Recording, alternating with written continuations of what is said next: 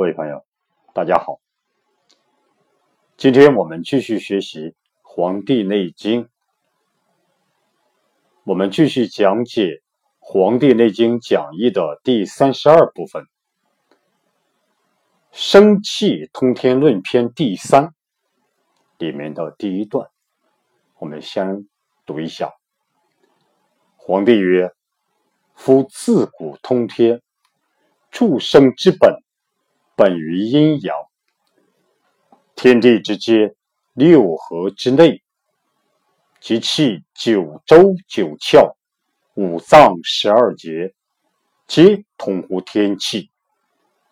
其生五，其气三。朔犯此者，则邪气伤人，此受命之本也。苍天之气，清静。则志亦志，顺之则阳气固。虽有贼邪，佛能害也。此因时之序，故圣人传精神，服天气而通神明。失之，则内闭九窍，外壅肌肉，胃气散减。此为自伤，气之消也。这是《生气通天论篇》第三部分的第一段。我们先看一下唐代王冰对这一段的注解。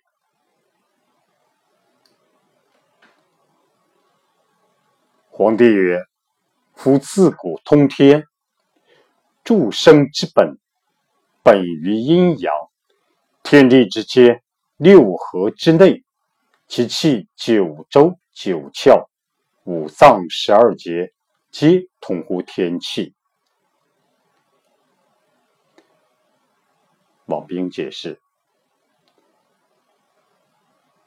六合为四方上下也。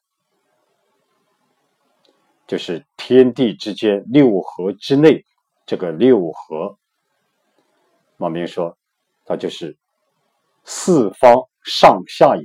四方就是东西南北这个四个方向，再加上上下，这就是说被称为六合。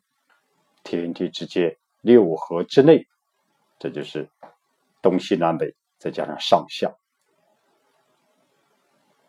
九州为纪、兖、青、徐、阳、经、豫、梁、雍也。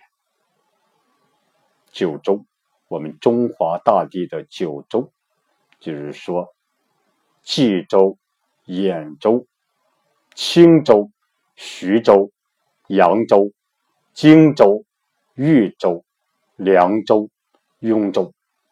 这就是九州，外部九州而内应九窍，故云九州九窍也。外部九州，我们身外在大地分布着九州，外部九州，而内应九窍。什么是内应九窍？就是向内对应我们身体的九窍，就是说外面分布的九州和我们身体内的九窍是一致的，所以故云九州九窍也。就是说，外面的九州就是内里的九窍，这就是天人合一这种相应。外部九州，而内应九窍，故曰九州九窍也。五脏为五神藏也，五脏就是五神藏。五神藏者，五神藏者是肝藏魂。我们肝藏魂，灵魂的魂；心藏神，我们心藏神明的神，心藏神；脾藏意，我们这个脾，脾胃的脾藏意，意志的意，脾藏意；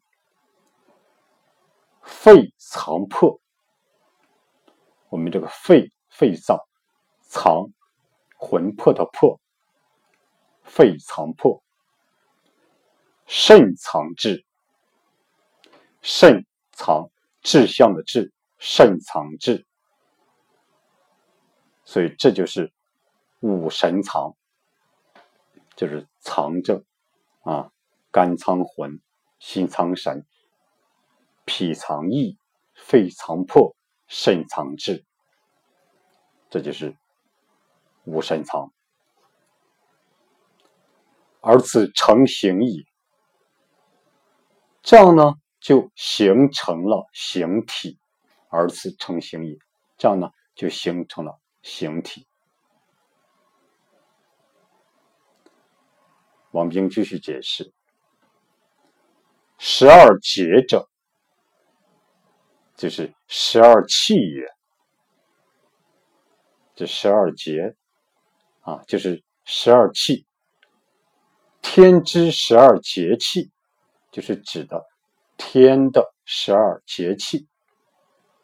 十二节叫，十二气，天之十二节气啊，指的人体的十二节对应的天之十二节气。人之十二经脉，而外应之先同天际。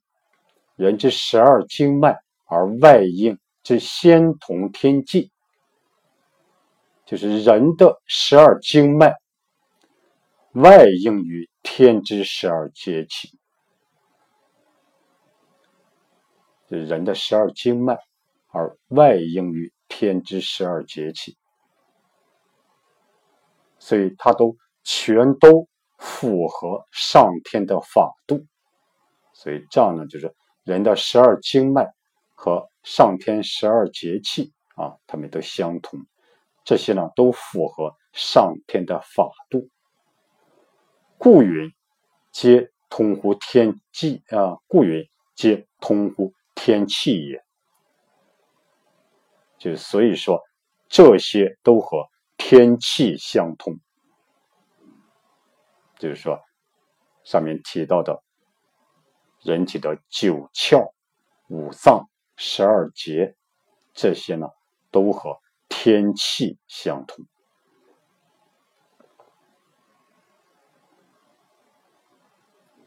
十二经脉者，就是说刚才提到的十二经脉是什么呢？就是手三阳、手三阴、足三阳、足三阴。这以后我们会经常用到、提到这些概念，就是人体的十二经脉，就是指的手太阴肺经、手少阴心经、手厥阴心包经、手阳明大肠经、手太阳小肠经、手少阳三焦经、足太阴脾经、足少阴肾经、足。厥阴肝经、足阳明胃经、足少阳胆经、足太阳膀胱经，这就是十二经脉，就是手三阴三阳，足三阴三阳。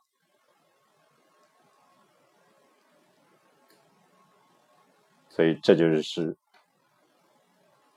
讲的。外部九州，内应九窍，所以说，故云九州九窍。五脏指的是五神藏，肝藏魂，心藏神，脾藏意，肺藏魄，肾藏志。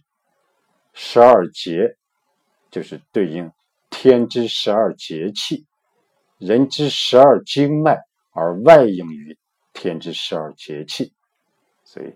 这些呢，都符合上天的法度，所以说这些都故云皆通乎天气，所以这些指九窍、五脏、十二节，这些都是和天气相通的。这些都是和天气相通的。《内经》下一句：“其生五，其气三。朔犯此者，则邪气伤人，此受命之本也。”王冰这样解释：“言人生之所以运为。”则内依五气以立，就是人生之所以有作为，就说人之所以能成为一个人的话，则内依五气，就是说向内依靠五脏所对应的五气，就是金木水火土，这样呢。他才能成立，所以人之所以作为一个人，要想成为一个人有所作为，则内依五气以立啊，向内依靠五脏对应的这个金木水火土这个五气才能成立。所以人要想成立啊，成为一个人的话，必须说内依五气以立，向内依靠啊。金木水火土来成立，然其震塞天地之内，则气应三元以成。这句话什么意思呢？就是说，这个气充满于天地之内，就是燃其震塞天地之内，就是这个气充满于。天地之内，然后呢，充满于天地之间的这个气和三元相应，就是哪三元呢？和天气、地气、运气相应，才能成立。所以呢，它才能生生不息。这就是说，然其震塞天地之内。则气应三元以成，就说这个气充满天地之内，充满天地之内的这个气，必须和天气、地气、运气相应，才能才能成立，所以呢，它才能生生不息。这就是说，作为人要想有所作为，成为一个人，他必须内依五气啊，向向内。啊，依靠金木水火土这五气来成立，然后呢，这个气充塞于天地之间啊，所以它必须还要和天气、地气、运气相应，所以它才能够真正的成立，在真正的成为一个人，成为就是说人才能有所这种运为，就是作为啊，所以人之。所运为，则内依五气以立；然其震塞天地之内，则气应三元以成。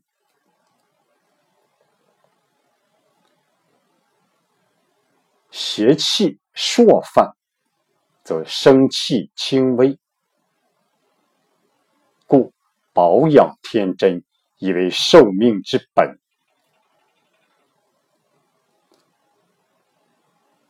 就是说，邪气如果经常冒犯这个生气的话，就邪气经常冒犯这个这个生气的话，那么生生之之气就会倾斜欲倒。就是说，生生之气就会倾斜欲倒，就会轻微。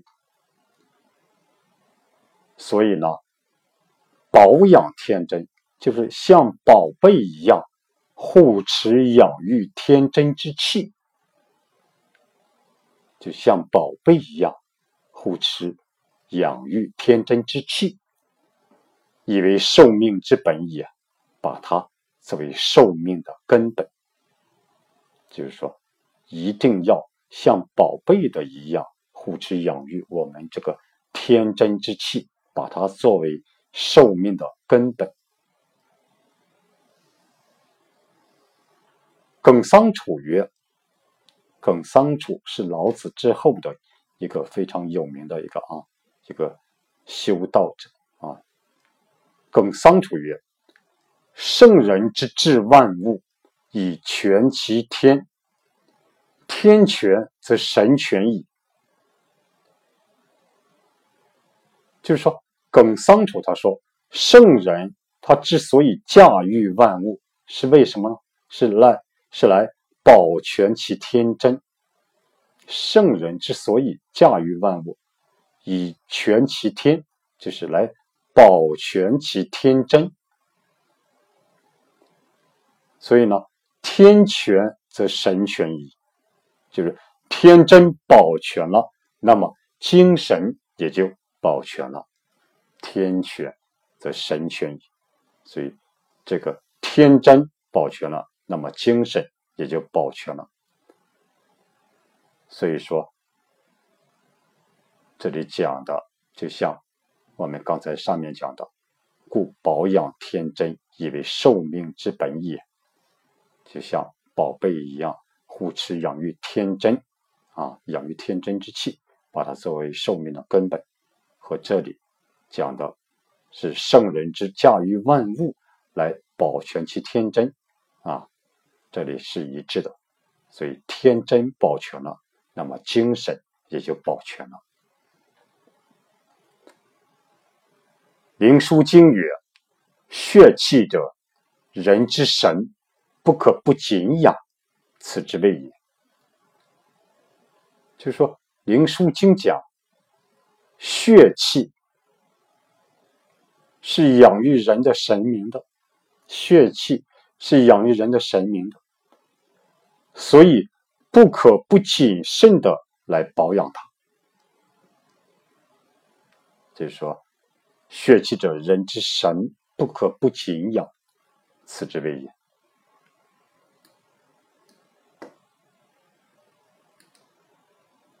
我们再看《内经》下一句：“苍天之气，清静则志亦至，顺之。”则阳气固。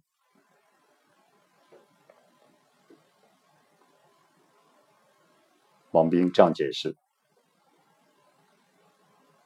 春为苍天，发生之主也。阳气者，天气也。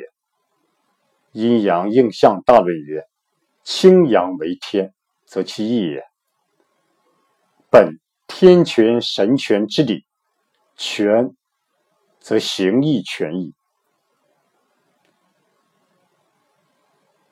什么意思呢？我们这样理解：春为苍天，就是春，就是苍天，苍，就天苍苍，这个苍，苍本意它是青色的意思啊，所以有时我们也讲青天啊。就是指的苍天，春为苍天，发生之主也。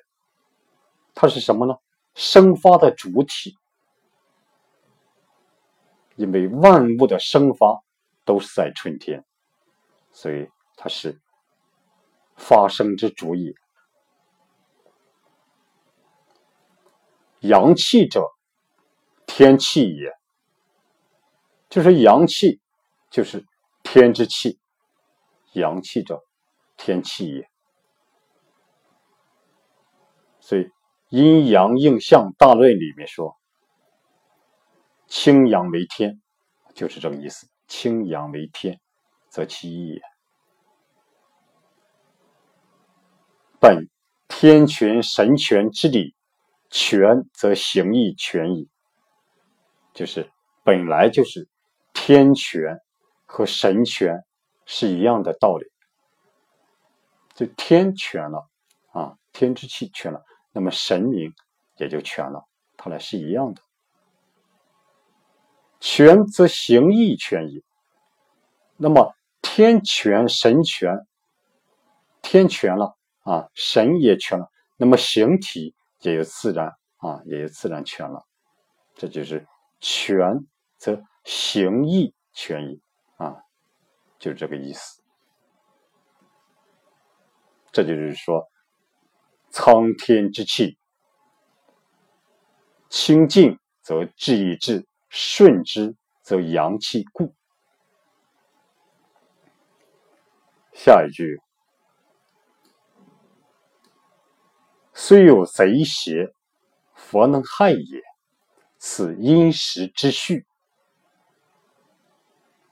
王兵说：“以阴天，以阴天四时之气序，故贼邪之气，弗能害也。”就是因为遵循了上天四时之气的次序，就是春夏养阳，秋冬养阴，所以呢。贼邪之气，就是贼风邪气啊，不能为害。就是因为遵循了上天这个春夏秋冬、春夏秋冬这个四时之气的这个次序，春夏养阳，秋冬养阴啊，所以遵循这个次序，所以呢，这这种贼风邪气。就不能为害，就害不了了。这就是虽有贼邪，佛能害也。此因时之序，就是遵循上天四时这个次序啊。所以呢，这种贼风邪气不能为害。内经下一句：故圣人专精神，服天气。而通神明，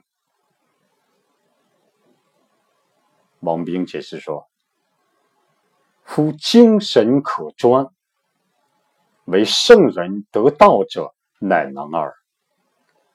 久服天真之气，则妙用自通于神明也。”我们这样理解：夫精神可专。就是说，精神专一，心无杂念。这种精神专一、心无杂念，只有得道的圣人能够做到。就是为圣人得道者，乃能尔。就是只有得道的圣人，才能够做到精神专一、心无杂念。久服天真之气，长久的和天真之气合一，则妙用自通于神明也。那么它的妙用就通乎神明了。所以，长久的和天真之气合一，那么它的妙用就通乎神明了，就像和神明。一样了，这就是说，圣人专精神服天气而通神明。内经下句：失之，则内闭九窍，外壅肌肉，胃气散解。王冰这样解释。失失之，这个失为逆苍天清净之理也。这个失之，这个失，他说为为逆苍天清净之理也，就是说，他违背了苍天清净的大道。他违背了苍天清净的大道，就被称为失。是指，如果是他违背了苍天清净的大道的话，他就会内闭九窍，外用肌肉、胃气胃气三结。这就是湿为逆苍天清净之理也。然胃气者，和天之阳气，就说胃气保卫的胃，胃气和上天和天之阳气，它和上天的阳气相合。人体的胃气啊，和上天的阳气是一样的，相对应的。就人体这个胃气，营卫之气，这个胃气和上天的阳气是相应相合的，就是说它们是一致的。那么什么是胃气呢？胃气是运行于脉外的气，具有保卫、卫护之意，与阳气相对而言。胃气属阳，它生于水谷，源于脾胃，处于上焦，行于脉外，其性悍，运行迅速而华丽，具有温养内外、护卫肌表、抗御外邪、滋养腠理、开合汗孔等作用。胃气不固。和营卫不和都会导致疾病发生。胃气主要由脾胃运化的水谷精微所化生，是水谷之气中比较强悍、滑急的部分。《素问必论》说：“胃者，水谷之悍气也。它的活动力很强，流动。”很迅速，不受脉管的约束，运行于脉外。胃气呢，运行于皮肤、肌肉之间，能温养肌肉，能温养肌肉、皮肤。胃气熏于盲膜，散于胸膜，五脏六腑得到温养。灵枢胃脏认为。胃气者，所以温分肉，充皮肤，肥腠理，司开合者也。概括了胃气的主要功能。这就是说，什么是胃气啊？它就是运行脉外的气，具有保卫卫护的意思。所以，然胃气者，和天之阳气，胃气不这种营卫之气的胃气。和上天的阳气相应相合，所以上篇说前几个章节讲阳气者闭塞，就说阳气之病人则窍胃闭塞也，就是说阳气发生问题的人，那么他是九窍闭塞不通，就是说。阳气之病人则窍为闭塞也，他的九窍是闭塞、关闭、闭塞不通的。《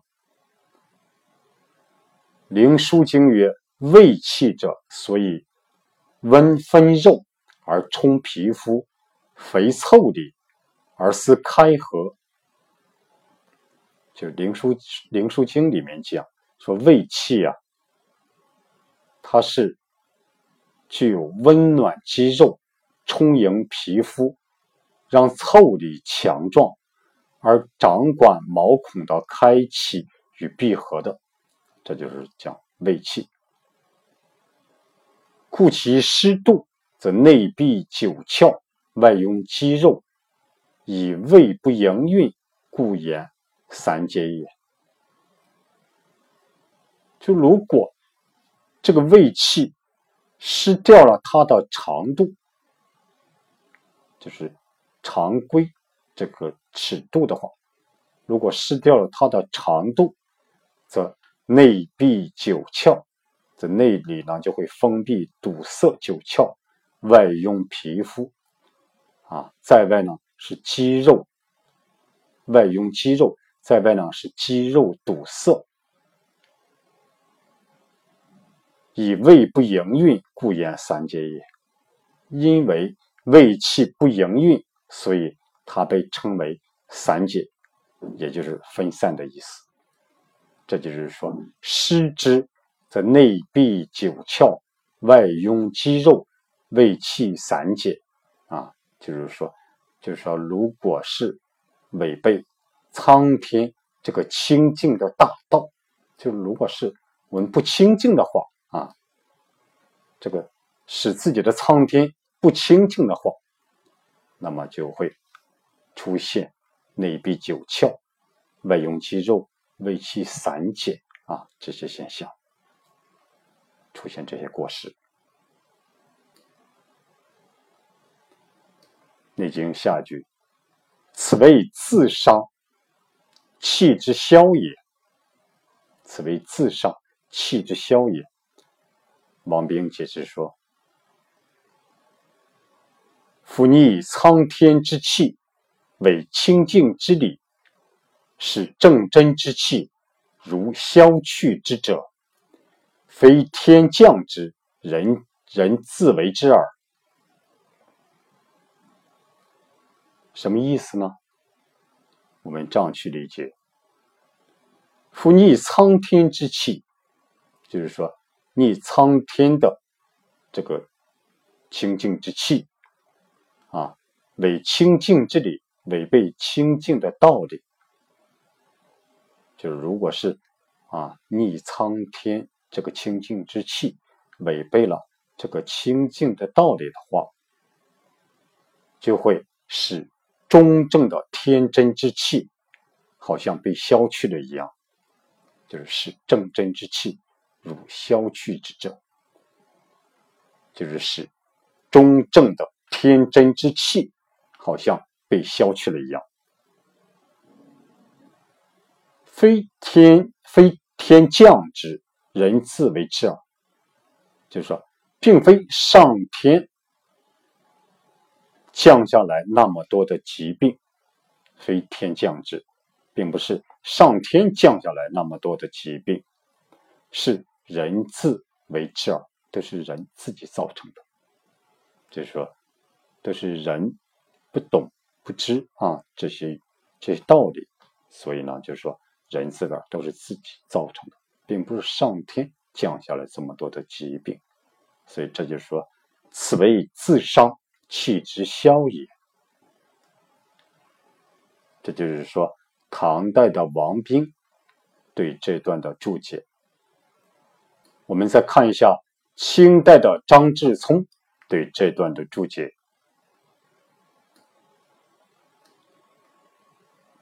皇帝曰。夫自古通天者，生之本，本于阴阳。天地之间，六合之内，其气九州九窍五脏十二节，皆通乎天气。张之松这样解释：凡人有生，受气于天，故。通乎天者，乃所生之本。就凡人有生，受气于天，故通乎天者，乃所生之本。什么意思呢？我们这样去理解：凡人有生，就是凡是人的生命受气于天，皆是。来自于上天之气，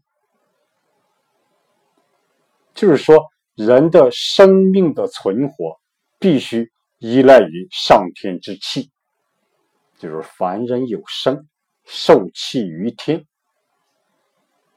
凡人的生命其实来自于上天之气，故通乎天者，乃所生之本。就所以和天气相通，和天之气相通，乃是所有生命的根本。也就是说，上天是一切生命的根本，故通乎天者，乃所生之本。张之松说：“天以阴阳五行化生万物，故生之本本乎阴阳也。就是说，上天用阴阳五行的变化养育万物，所以生命的根本是来自于阴阳。所以，故生之本本乎阴阳也。是以天地之间，六合之内，其地气九州，人气之九窍，五脏十二节，皆通乎天气。啊，这些呢，就是说，在天地之间六合之内啊，在地气的九州，人气的九窍，然后五脏十二节，这些都和天气相通，皆通乎天气。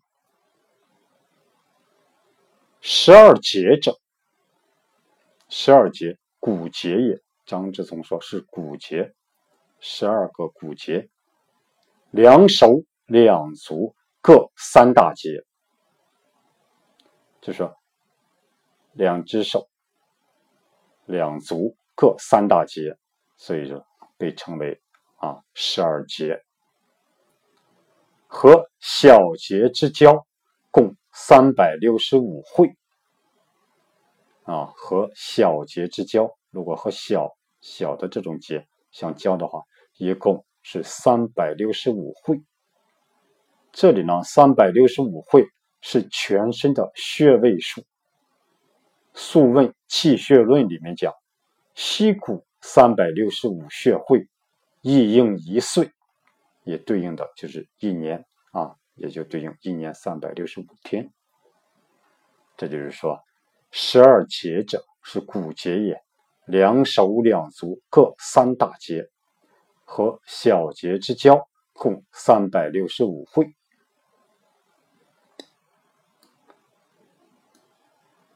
灵枢经》曰：“地有九州，人有九窍。”就大地有九州，人身有九窍。天有五阴，人有五脏。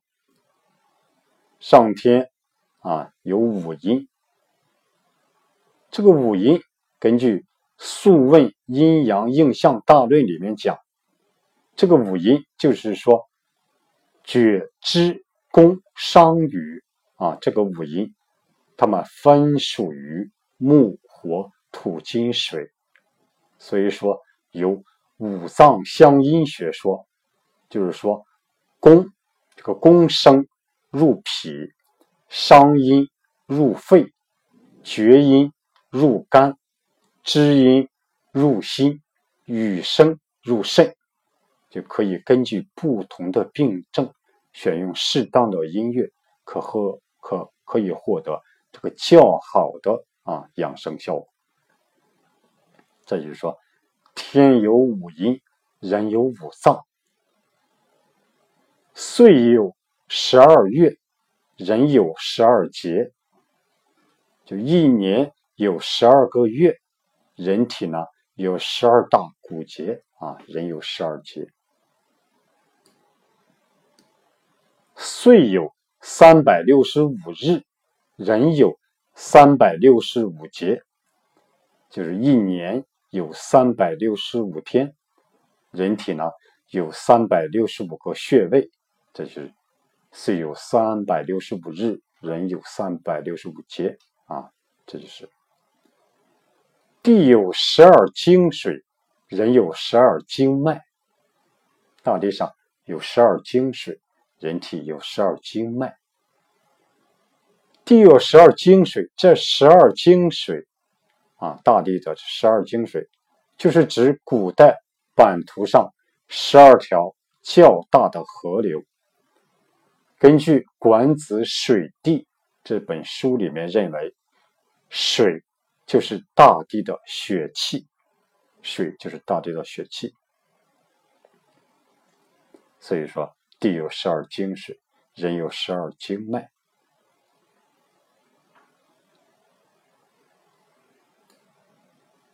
张之松章解释下一句啊：“盖节乃神气之所游行。”故应天之岁月，脉乃血液之所流注，故应地之精水；九窍乃脏气之所出入，五脏乃阴阳二气之所舍藏，故皆通乎天气。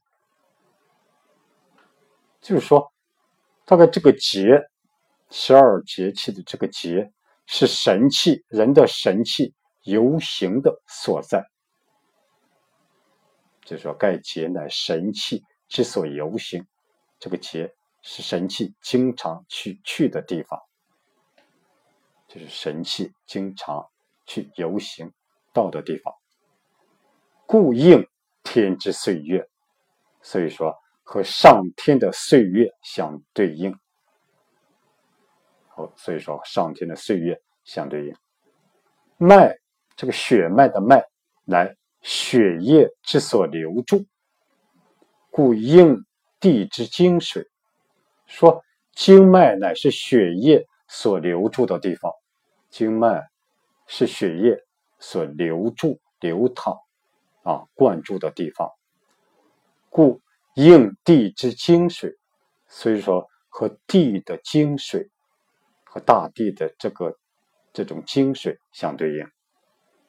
所以脉乃血液之所流注，故应地之精水；九窍乃脏气之所出入，五脏乃阴阳二气之所舍藏。就人体的九窍是五脏之气出入的地方，人体的九窍。是人体的五脏之气出入的地方，这个九窍是五脏之气经常出入的地方。而五脏呢，人体的五脏是阴是阴阳二气居住隐藏的所在，就是五脏乃阴阳二气之所设藏啊，人体五脏是阴阳二气居住隐藏的所在。故皆通乎天气，所以呢，这些都和天气相通，所以这些都和天气相通。这就是说，啊，这就是说，天地之间六合之内，其气、九州、九窍、五脏、十二节，皆通乎天气。就是说，这些啊，在天地之间六合之内，这种大地的九州，相对于人体的九窍，然后人体九窍、五脏、十二节啊，皆通乎天气，都和啊天之气相通。《内经》下句：“其生五，其气三，朔犯此者。”则邪气伤人，此受命之本也。张之聪上解释：天之实干，化生地之五行，故曰其生五。什么意思呢？天之实干，就是上天十天干，就是甲乙丙丁。戊己庚辛壬癸啊，这种十个天干，然后呢，化生地之五行啊，地之五行就是金木水火土，十个天干里边，它互相发生作用，就是甲和乙，甲木和乙土合化为土，所以甲和乙发生作用。就会产生土的力量，产生土的作用。乙庚合化金，乙木和庚金它们相合，就会产生金的作用。丙辛合化水，丙火和辛金它们在一起就会产生水的作用，就是丙辛合化水。丁壬合化木。丁火和壬水，它们在一起就会产生木的作用。戊癸合化火，就是戊土和癸水啊，它们俩相合的话，就会产生火的作用。所以说，这十个天干两两相合，就会产生金木水火土这个五种作用。所以说，故曰天之十干化生地之五行啊，故曰其生五，就说天干相互作用，产生了啊这种五行的作用，地支五行的作用。地支五行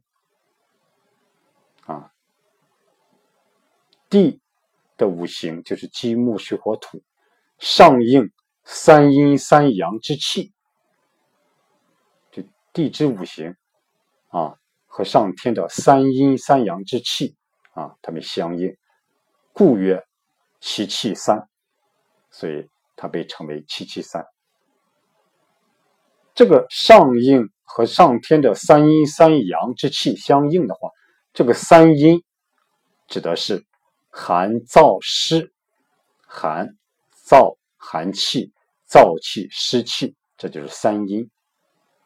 三阳呢，是指的风、火、暑。风气、火气和暑气，这个以后我们会具体啊，能讲到啊，以后再具体学。就是说，地支五行上应这种啊寒燥湿风火暑之气的话，如果是如不能调养，如果不能合理的调养的话，就会朔犯此三阴三阳之气者。如果呢，就是经常被这个寒燥湿和风火暑侵犯的话，那么邪气。那么则邪气伤人而为病矣。那么这些邪气就会伤人，成为疾病。那么邪气伤人而为病矣。所以说，人禀五气之气而生，犯此五行之气而死，有如水之所以载舟，亦能覆舟矣。所以故曰：此受命之本也。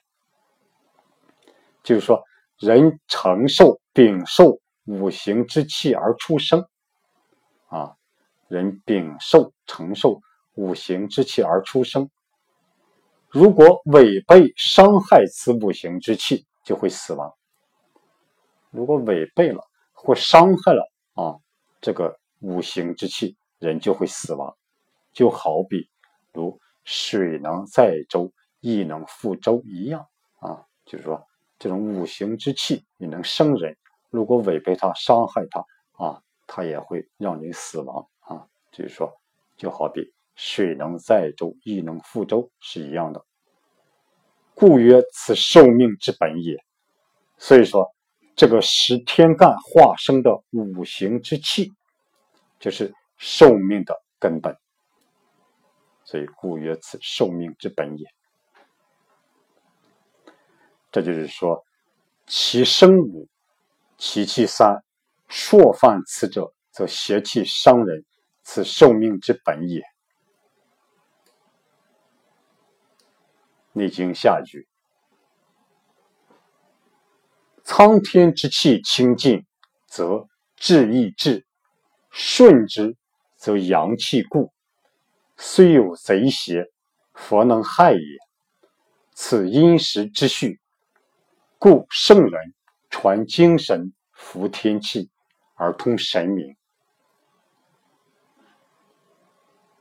张之聪这样解释：生气通乎天，是以苍天之气清净，则人之志意亦至。人能顺此清净之气，而吾身之阳气外固，虽有贼邪，勿能为害。此因四时之序而能调养者也，故圣人传运其精神，参服苍天之气，参服苍天之清气，以通吾之神明。什么意思呢？文章理解：生气通乎天，就是生生不息之气和天相通，生气通乎天，就生生之生生不息这个气和天是相通的。是以苍天之气清净，则人之志意亦至。就是说，如果苍天之气清净的话，那么人的志意也能得到调理和调治。就如果苍天之气清净，那么人的志意也能得到调理调治。人能顺此清净之气，如果人能够顺应此苍天的清净之气，就人能顺此清净之气，而吾身之阳气外固，那么我身体的阳气在体表在外就会非常牢固，就是说。我身体的阳气啊，在外面的话就会非常的牢固。虽有贼邪，勿能为害。就是说，虽然有贼风邪气，也不能危害到自己。就虽有贼邪，勿能为害。此因四时之序而能调养者也。这就是能够根据。四时阴阳的变化而能调养，也就是说，春夏养阳，秋冬养阴啊。根据这个次序，根据这个规律啊，这就是说，因四时之序而能调养这也。故圣人传运其精神，参服苍天之精气，以通五之神明。就是所以圣人呢。传运他的精气和神明，就传运他的精气神，经常呢呼吸吐纳，来和苍天清净之气相应，就经常的这种呼吸吐纳，来和苍天这个清净之气相应，所以呢，以通物之神明，这就是说，来。和我的神明相通，这就是说，圣人传其精神，参服苍天之清气，这样呢，就能和啊自己的神明相沟通了。这就是说，苍天之气清净，那么则志亦志顺之，则阳气固。虽有贼邪弗能害，此阴时之序，故圣人。传精神，服天气，而通神明。内经下一句：失之，则内闭九窍，外壅肌肉，胃气散解，此为自伤，气之消也。张之聪这样解释：逆苍天清净之气，则。九窍内闭，肌肉外拥，胃外之阳气散解，此不能顺天之气而自伤，以致气之消消。盖人气通乎天，逆天气，则人气亦逆矣。什么意思呢？我们这样理解。逆苍天清净之气，则九窍内闭，肌肉外拥，胃外之阳气散解。就是说，违背苍天清净之气，那么呢，就会九窍闭塞不通，肌肉在外呢，就会被堵塞，护卫体表的阳气呢，就散发掉了。这是说。此不能顺天之气而自伤，这就是不能顺应上天之气而自己伤害到了自己。此不能顺天之气而自伤，以致气之消消，以至于人体之气被削弱了，被大大的消减了，啊，被削弱消减了。盖人气通乎天，这个大概人之气和天之气相通，这就是人气通乎天。逆天气，则人气亦逆也。就违背天之气，则人之气机也就产生了逆转。这就是逆天气，则人气亦逆也。所以这就是失之，则内闭九窍，外壅肌肉，胃气散解，此为自伤，气之消也。这就是清代的张志聪对这段的讲解。今天我们根据唐代的王彬和清代的张志聪对《生气通吞生气通天论篇》第三里面的第一段啊的他们的注解，我们进行了学习。大伙呢可以关注我的微信公众号“和祥居”，和谐的和。吉祥的祥，居住的居，啊，上面有文字版的这篇啊文章，希望大伙互相印证学习，有所收获。好，今天讲到这里，谢谢大家。